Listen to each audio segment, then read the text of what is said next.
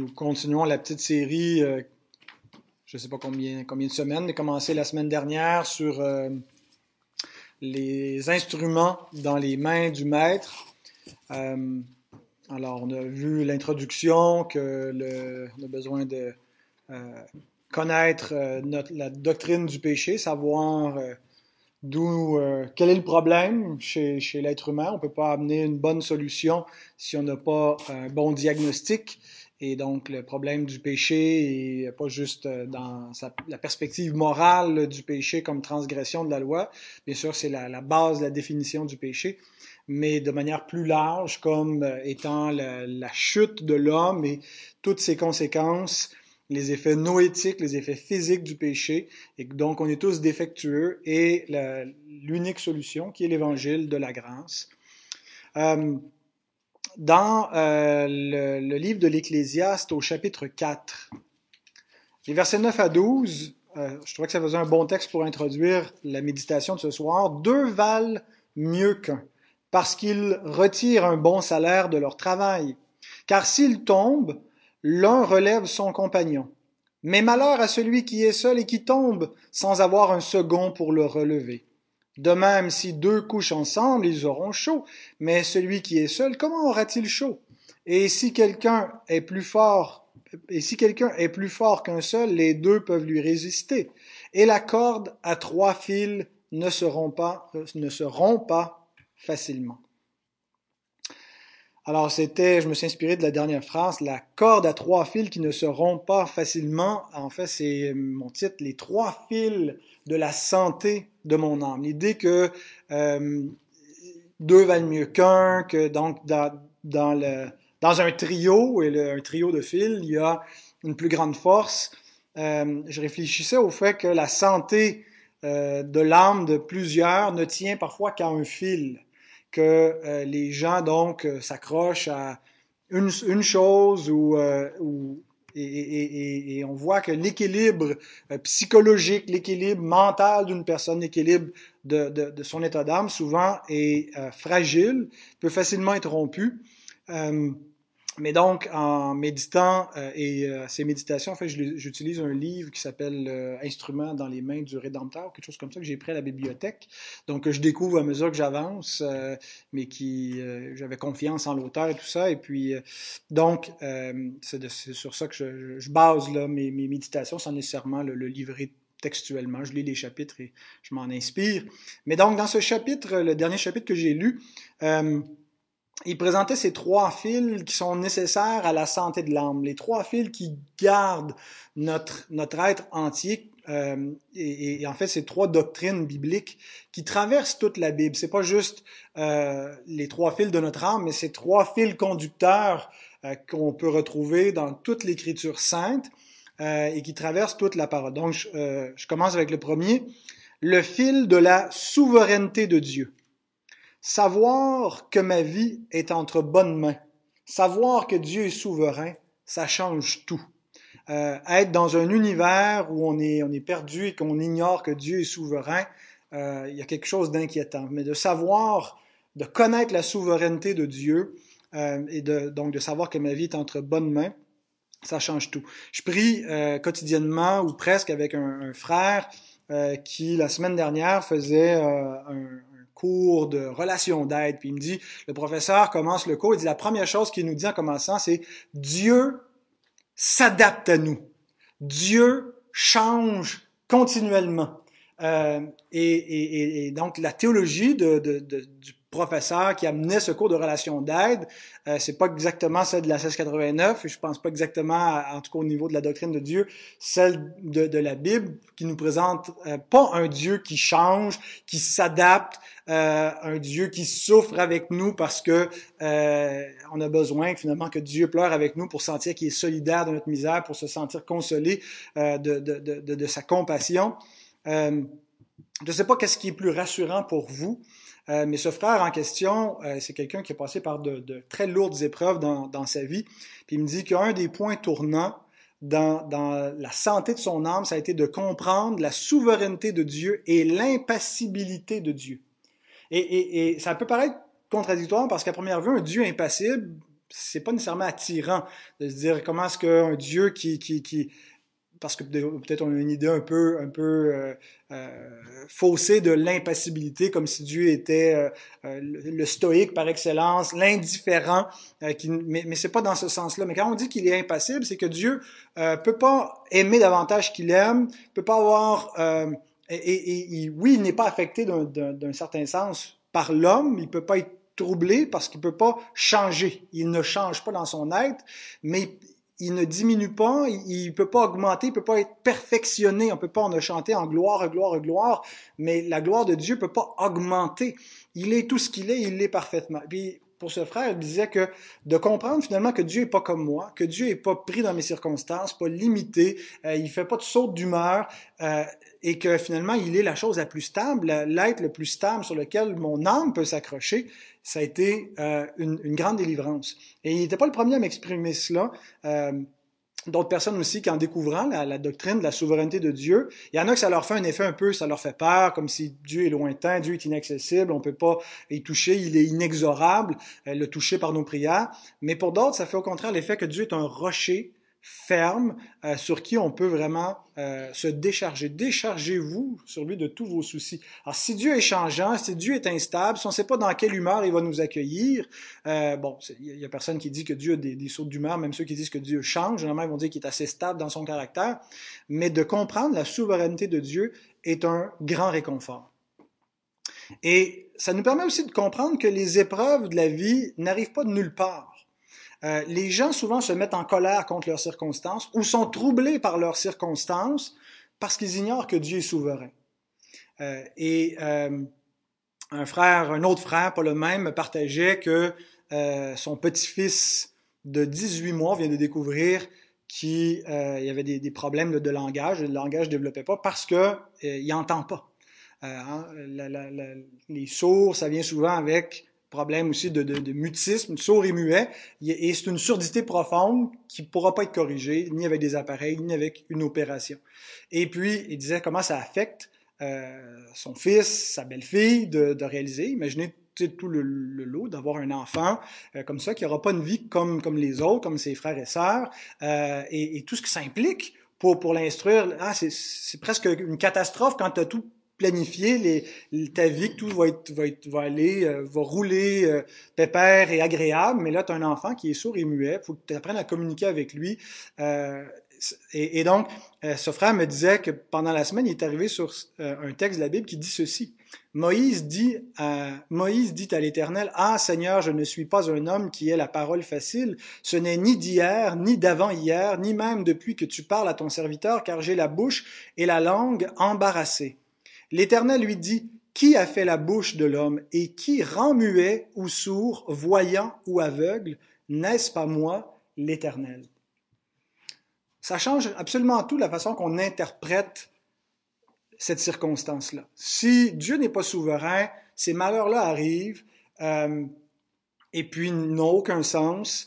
Euh, ils sont juste là pour, pour nous frustrer. Et puis, euh, on, on, voit aussi la société, comment elle réagit devant la douleur. Elle ne veut pas faire face à la douleur. On veut euthanasier hein, la, la, vieillesse le, euh, parce que ça, ça vient avec, avec certaines douleurs. On veut pas euh, des grossesses indésirables. On se débarrasse d'un problème. Un enfant qui a un syndrome qu'on peut détecter avant la naissance, hein, on, on, le met à mort dans, dans, dans, le ventre de sa mère. et, et, et c'est tragique. Mais tout est une interprétation théologique les hommes interprètent leur réalité, leurs problèmes, leurs circonstances, leur perte d'emploi, leurs maladies, euh, les épreuves qu'ils ont, le coup de marteau se sont frappés sur les doigts, comme venant du hasard. Alors ils se choquent, ils euh, sont terrifiés, ainsi de suite. Tandis que le croyant est appelé à utiliser une autre grille de savoir que Dieu est souverain.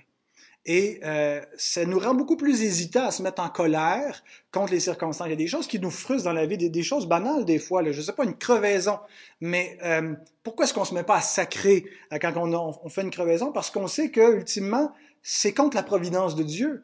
Hein, qu'on qu se mettrait en colère. Et donc, c'est contre Dieu qu'on qu injurie, même si on ne le vise pas personnellement, parce qu'on sait qu'il tombe pas un moineau par terre sans, sa volonté, sans son décret. Donc, la souveraineté de Dieu garde notre âme à la fois de la colère, de, euh, de la peur, de la terreur, parce qu'on se dit, tout cela vient de sa main. Euh, et on doit dire comme Job, hein, ce qu'on recevrait de, Dieu seulement les bonnes choses qu'elle nous donnait, on ne recevrait pas aussi le mal, la souffrance. Euh, donc, premier fil qui tient notre âme et qui nous aide à traverser cette vie, la souveraineté de Dieu. Deuxième fil, la grâce de Dieu.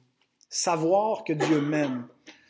Savoir que ma vie est en bonne main, que Dieu, oui, est souverain, puis généralement, quand ça va bien, on n'a pas de problème avec ça, c'est quand Dieu nous envoie euh, des épreuves, des souffrances, des, des, euh, des douleurs dans notre vie.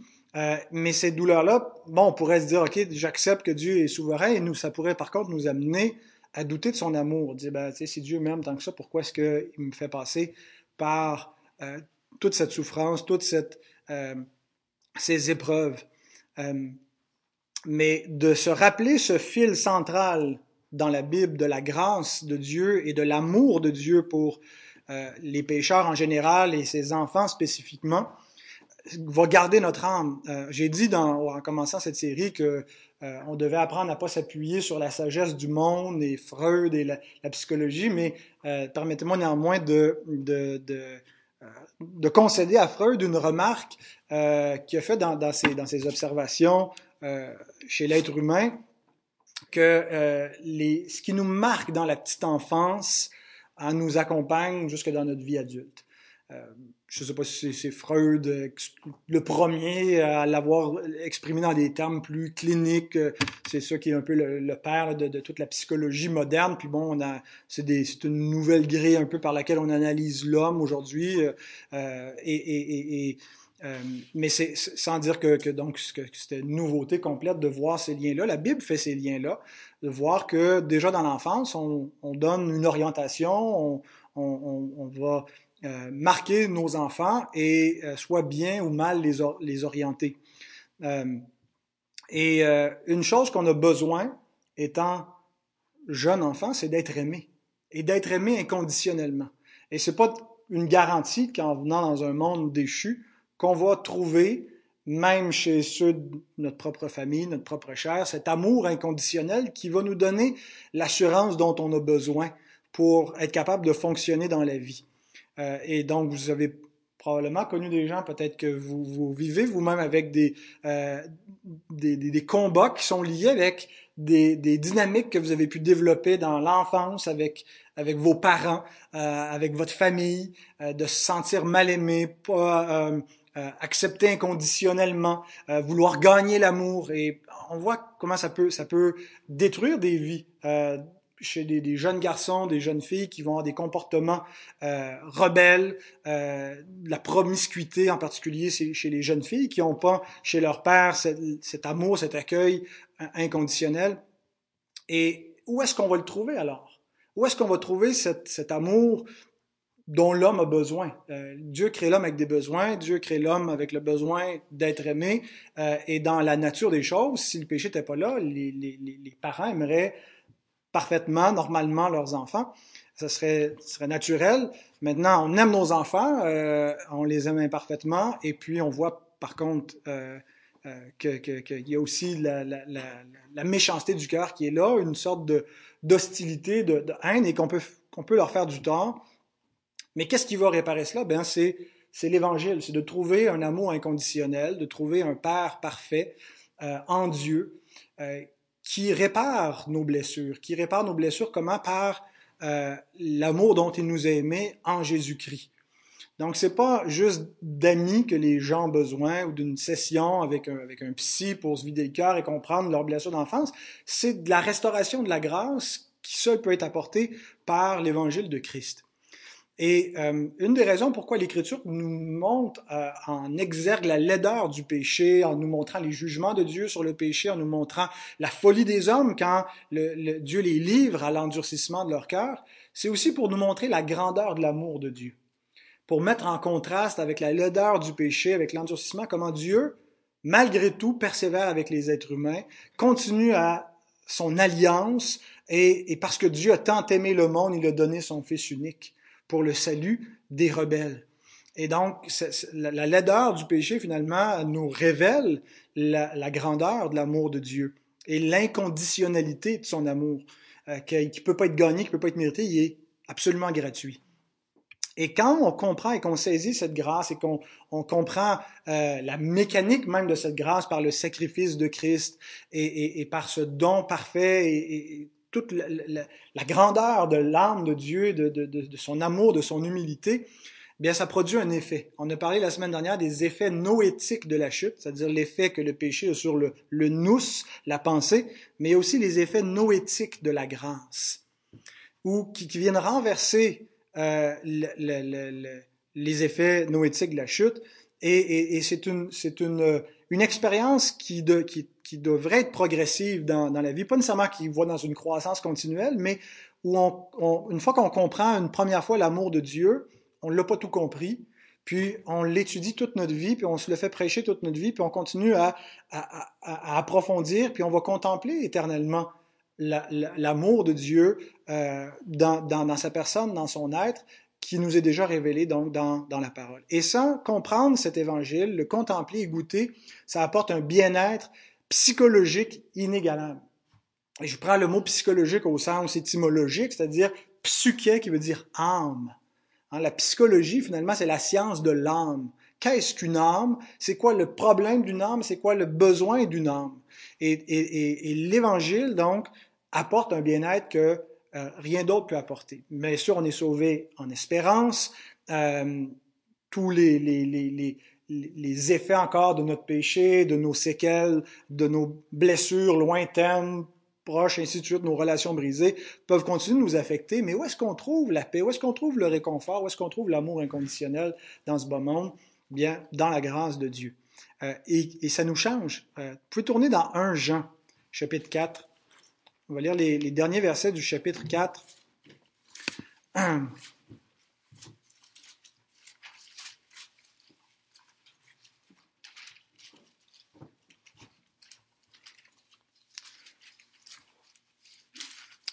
Jean 4, 16 à 21. Et nous, nous avons connu l'amour que Dieu a pour nous. Et nous y avons cru. Dieu est amour, et celui qui demeure dans l'amour dans l'amour demeure en Dieu, et Dieu demeure en lui. Tel il est, tel nous sommes aussi dans ce monde. voyez l'effet que ça a de connaître l'amour de Dieu, c'est que ça nous rend semblables à lui. C'est en cela que l'amour est parfait en nous, afin que nous ayons de l'assurance au jour du jugement. La crainte n'est pas dans l'amour, mais l'amour parfait bannit la crainte, car la crainte suppose un châtiment, et celui qui craint n'est pas parfait dans l'amour.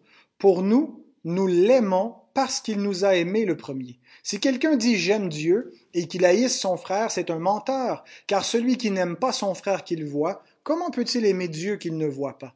Et nous avons de lui ce commandement, que celui qui aime Dieu aime aussi son frère. En voyez l'effet que produit l'amour de Dieu sur nous, c'est pas juste théorique, ça nous rend semblables à lui. Ça fait en sorte que ça bannit la crainte, ça nous donne une assurance, ça nous permet d'aimer notre prochain. Euh, si vraiment on a connu l'amour de Dieu, on peut aimer nos semblables, on peut aimer notre frère. On est libéré de la haine qui habite naturellement le cœur humain. Bien sûr qu'on lutte encore avec ça, bien sûr qu'il y a des réactions des fois spontanées, mais nous apprenons à les confesser et à devenir semblables à Christ qui, crucifié, disait Père, pardonne-leur car ils ne savent pas ce qu'ils font. Euh, donc c'est ce que nous sommes appelés à devenir en se laissant transformer par l'amour de Dieu. Donc, euh, Deuxième fil, la grâce. Troisième et dernier fil, la gloire de Dieu. Savoir que ma vie a un but. Donc le premier, la souveraineté de Dieu, savoir que ma vie est entre bonnes mains. Le deuxième, la grâce de Dieu, savoir que Dieu m'aime. Le troisième, la gloire de Dieu, savoir que ma vie a un but. Il y a peu de choses aussi déprimantes que d'ignorer le but de la vie. D'être pris dans un, cycle euh, le, cycle de la société ou pour vivre en société, ben, il faut, faut, faut, faut que tu ailles travailler, ça te prend un numéro d'assurance sociale, il faut que tu... Il y a des standards, et, et, et tu dis, je suis dans une roue, puis où est-ce que ça mène? Pourquoi je fais ça? C'est quoi le but de l'existence? Est-ce que c'est le but qui m'est affirmé dans la Constitution américaine, c'est-à-dire de poursuivre le bonheur? Et qui va me définir c'est quoi le bonheur? Les gens savent même pas ce qui est bon pour eux. Ils poursuivent des choses en pensant que ça les rend heureux, alors que souvent de fois se, se détruisent par cela, deviennent dépendants, faisant des, des idoles, des faux dieux. Euh, ignorer le but de l'existence, c'est déprimant. Et il y a peu de choses aussi frustrantes que de vivre pour soi-même. Parce que généralement, le but par défaut d'un pécheur, c'est son propre bonheur, c'est lui-même, c'est son ventre, c'est, c'est lui. Il est son Dieu. Et c'est extrêmement frustrant quand on pense que le but de l'existence, quand on est au centre de notre propre existence. Euh, je vous illustre cela avec, euh, vous savez, dans une fête d'enfants. On pourrait prendre des noms fictifs, disons que c'est la fête d'un certain Baptiste, et puis là, il reçoit ses cadeaux. Euh, alors les enfants, euh, ils sont contents, ils lui donnent des cadeaux, c'est la fête de Baptiste, mais il y a peut-être un autre enfant un peu plus jeune qui n'a pas encore compris pourquoi elle, elle ne reçoit pas de cadeaux. Disons qu'elle s'appelle Abigail. Et elle peut être donc vraiment euh, euh, affectée, dérangée. Pourquoi lui, il, reçoit un cadeau et moi, j'en ai pas? Où est mon cadeau? Et donc la mauvaise humeur, la colère, la tristesse, la jalousie, jusqu'à ce qu'on puisse lui dire, mais c'est pas ta fête, Abby. Hein? C'est la fête de Baptiste. On a, on, a déjà vu cette scène-là, n'est-ce pas? Euh, et les enfants vieillissants euh, apprennent, comprennent. Donc, euh, un jour, c'est leur fête, c'est leur fête juste à eux, à moins qu'ils soient frères jumeaux ou que ça tombe en même temps que Noël ou quelque chose de même. Mais généralement, ils ont leur tour et puis donc, quand c'est le tour d'un autre, ils peuvent accepter. Mais ce qui est dans le cœur de ces enfants, quand on voit cette jalousie ou cette colère ou cette tristesse, cette envie, ça reste dans notre cœur aussi. Parce que souvent, on pense que la vie est à propos de nous. Alors, on regarde les autres, on est jaloux, on envie. Euh, et, et, et donc, il faut que, que Dieu nous rappelle, c'est pas à propos de toi. C'est pas ta fête. T'es pas le centre de l'univers. T'es pas le centre de l'existence. C'est à propos de moi, de Dieu. C'est lui qui est le centre. Et ce que tu es appelé à faire, c'est vivre pour ma gloire. C'est me glorifier dans la situation où tu te trouves. Je te donne plus, je te donne moins, mais je donne ce qui me plaît pour que tu sois heureux dans l'état où tu te trouves, pour que tu me glorifies.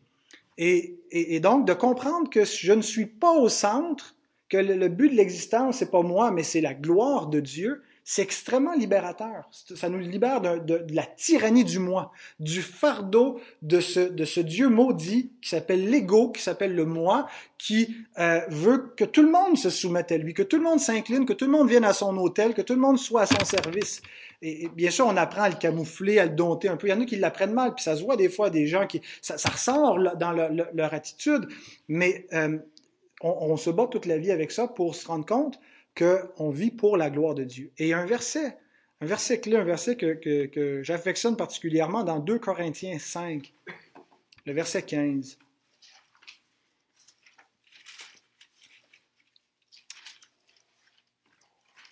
L'apôtre Paul nous explique comment Dieu rend possible, pas juste théoriquement pour qu'on comprenne que, ok, c'est pas moi qui est Dieu, c'est Dieu qui est Dieu, et qu'on puisse vivre pour la gloire de Dieu, il a fait quelque chose de puissant pour nous libérer de notre idolâtrie du moi et qu'on vive pour sa gloire. Il dit, il est mort pour tous, afin que ceux qui vivent ne vivent plus pour eux-mêmes, mais pour celui qui est mort et ressuscité pour eux. La mort de Christ a une puissance. Ceux pour qui il est mort, une des évidences qui est mort pour eux, c'est qu'ils vivent plus pour eux-mêmes, mais pour celui qui est mort et ressuscité pour eux. C'est ce qui devrait caractériser les croyants. Pourquoi est-ce qu'on retrouve dans le meilleur des mondes, dans notre idéal chrétien, euh, un empressement chez les croyants à aimer leurs frères et leurs sœurs? Parce que ils vivent pour celui qui est mort et ressuscité pour eux. Et Jésus nous dit que chaque fois qu'on sert un frère ou une sœur, euh, ben c'est à lui que nous le faisons. Et que c'est au travers des uns et des autres, que nous aimons Dieu, que nous montrons que nous avons été libérés de nos idoles, en particulier l'idole de vivre pour soi, pour vivre pour le vrai Dieu, pour celui qui nous a rachetés par son propre sang. Et donc sa mort est puissante pour faire de cela pas juste quelque chose de théorique, mais une réalité bien concrète. Un dernier verset, Romains 11, 35 à 36, qui affirme donc euh, la position de Dieu euh, et que, la gloire vient, euh, va à lui seul. En soli Deo Gloria, c'est notre, credo. Romains 11, 35. Qui lui a donné le premier pour qu'il ait à recevoir en retour? L'idée, c'est que Dieu n'est pas dans un rapport de réciprocité. On n'a jamais rien donné à Dieu parce que tout ce qu'on lui donne, en fait, on l'a déjà reçu. On l'a reçu de lui. Euh, la relation entre le Créateur et la créature pourra jamais être différente de celle-ci. Dieu peut jamais recevoir, puis nous, on pourra jamais créer quelque chose de propre. Euh, euh, tout ce qu'on amène à Dieu, en fait, vient de lui. C'est pour ça que la couronne, hein, les, les quatre vieillards jettent leur couronne au pied de Dieu, parce que même si quelque part ils ont fait, il y a une forme de mérite par la responsabilité individuelle, mais la gloire revient à Dieu, forcément, parce que c'est lui qui nous a donné tout ce, tout ce que nous avons, alors nous lui remettons.